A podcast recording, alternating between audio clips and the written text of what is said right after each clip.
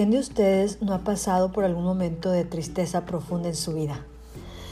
Yo creo que todos, absolutamente todos nos hemos enfrentado en algún momento de nuestra vida a la tristeza, porque la tristeza es una emoción natural del ser humano y se podría decir que es hasta cierto punto normal sentir tristeza, ya sea a causa de una pérdida, ya sea porque terminaste una relación, ya sea porque te despidieron de tu trabajo, porque eh, algún proyecto no se te dio, un negocio, no sé, hay mil cosas por las que una persona puede sentirse triste. Sin embargo, a pesar de que la tristeza como que es un sentimiento muy común en, en nuestra sociedad, también tiene muy mala reputación. ¿Y esto por qué?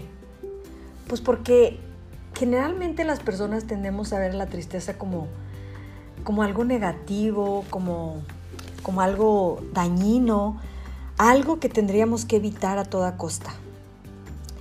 Y por supuesto que hay un punto donde sí se vuelve algo nocivo, y me refiero a ese punto donde la tristeza se convierte en un sentimiento recurrente, en un sentimiento crónico que dura largos periodos y que además tiene episodios de mucho dolor o incluso de ansiedad, ahí ya se vuelve eh, nociva porque ya no estamos hablando de un simple sentimiento de tristeza pasajera o, como, como les decía, un sentimiento, una tristeza normal.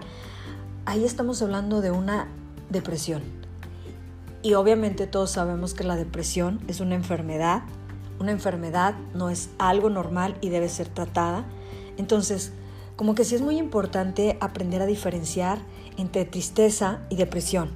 Porque como ya les dije, la tristeza pues obviamente es un sentimiento, pero la depresión ya es un padecimiento que debe ser tratado por un especialista, porque además la depresión no desaparece con un simple échale ganas, levántate, salte, no te pongas así, eh, no sé, muchas cosas que se le dicen a la gente cuando la ven así.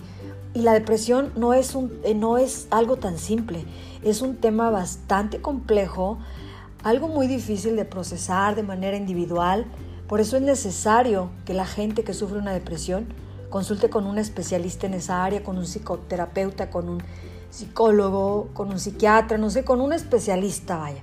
Pero bueno, yo no soy especialista, entonces no voy a hablar de la depresión. Este, voy a hablar de la tristeza porque como ya les decía de un principio, me he dado cuenta que la tristeza está como muy estigmatizada, como muy satanizada, en, ya no digo en, nuestra sociedad, sino en el mundo en general.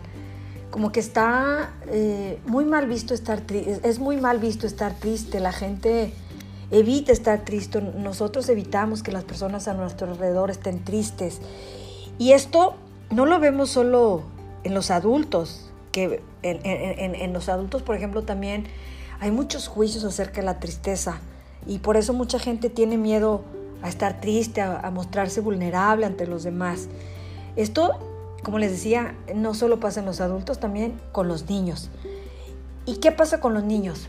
Pues que desde muy chiquitos a las personas se nos enseña a no estar tristes y hacemos muchas cosas para evitar que estemos tristes.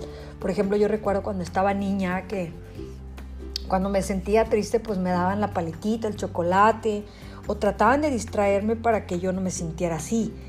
Y ahora que, que, bueno, tengo hijos, a veces también nosotros como papás hacemos eso. ¿Qué pasa cuando vemos al niño triste? Ay, no te preocupes, mira, yo te voy a llevar a comprar no sé qué cosa. Y entonces hacemos lo mismo, tratar de como de calmarlos con cosas externas para que el niño no sienta esa emoción no se sienta triste, porque pensamos que estar triste pues como que no es algo bueno. La gente en general tenemos miedo a estar triste. Aborrecemos estar tristes. Nos hemos vuelto intolerantes al proceso de la emoción de la tristeza, porque no la entendemos, porque no la, no la, no la percibimos como un proceso natural que todos debemos experimentar en algún momento de nuestra vida para poder trascender algún suceso, algún dolor, alguna pérdida, algún rompimiento. Eh, hacemos muchas cosas para evitar sentir esa tristeza.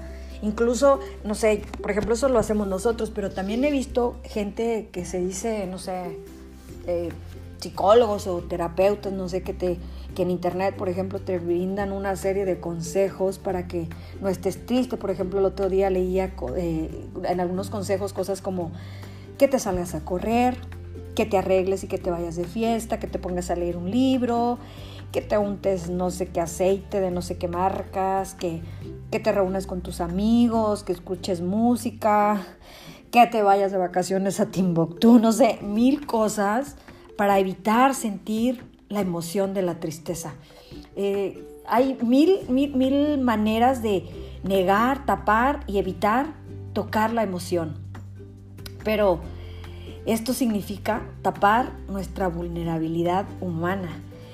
Y no niego que se vale hacer frente a la emoción con las herramientas que uno tenga a la mano. Por ejemplo, se vale que uno se unte sus aceites, que haya gente que, que se salga a correr, que, que se vayan de fiesta, este, que no sé, que hagan lo que puedan, con, como les digo, con las herramientas que tengan a su disposición. A nadie nos gusta sentirnos malos, sin energía, pero también hay que pensar esto. ¿Qué, qué tan benéfico puede resultar a la larga evitar sentir la emoción de la tristeza? Yo lo único que digo, o sea, no les digo que no hagan nada al respecto, claro que sí, pero también lo que les digo es que en vez de tratar como de evitarla, de, evadirla o de ocultarla, debemos de enfrentarla, debemos de atenderla, porque a veces esconder la tristeza es como, como esto que dicen de esconder el polvo debajo de la alfombra. Pensamos que ya se solucionó el problema, pero resulta que a la larga, con cualquier movimiento de la alfombra, vuelve a surgir ese polvo.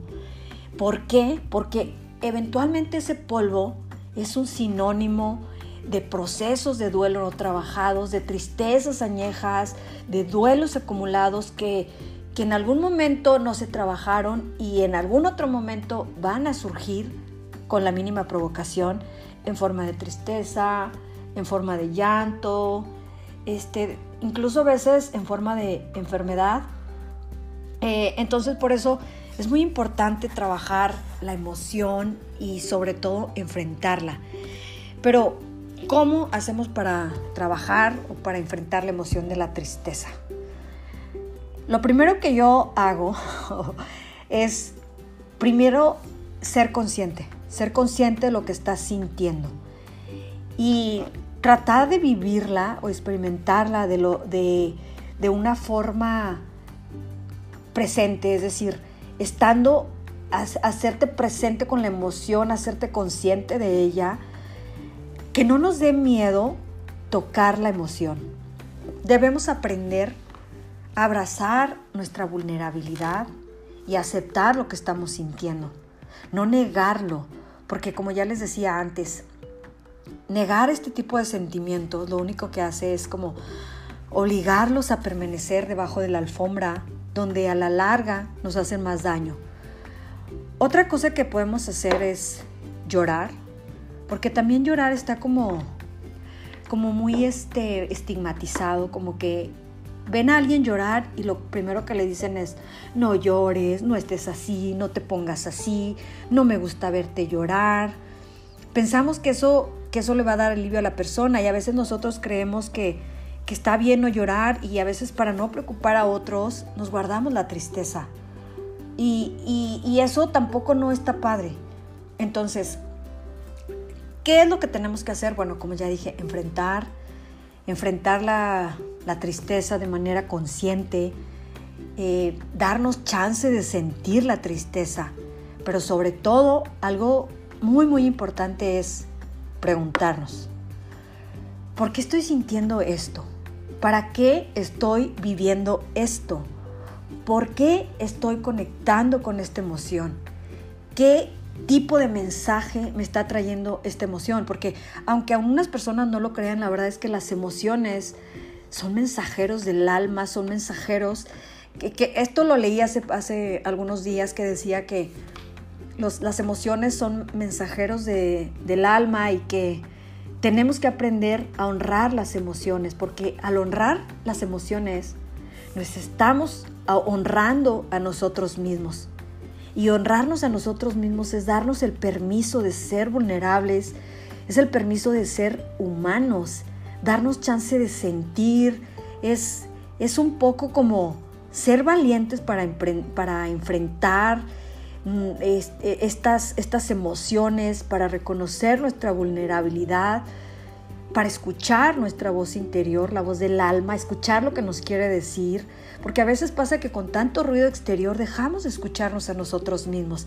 Y entonces a veces las emociones para eso están, para traernos esos mensajes del alma que a veces este, pues, con tantas cosas nos vamos olvidando, no, no los escuchamos, entonces pues bueno, esa es, una manera y, y, este, y pues principalmente para poder trascender las tristezas es necesario cruzarla, no evitarla, no evadirla, ni mucho menos quedarnos estancados ahí, sino cruzarla.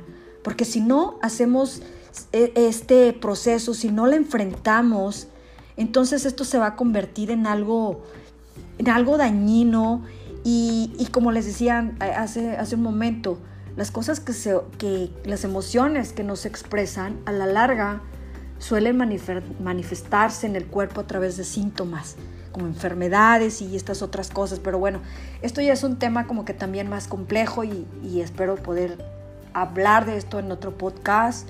Por lo pronto espero que este, hayamos entendido un poco la diferencia entre eh, la depresión y la tristeza y cómo, cómo se debe manejar una y otra. Y, y, este, y pues bueno, espero que a alguien le haya servido y sobre todo espero que me escuchen en el siguiente podcast. Y mientras tanto, gracias por haberme escuchado. Bye.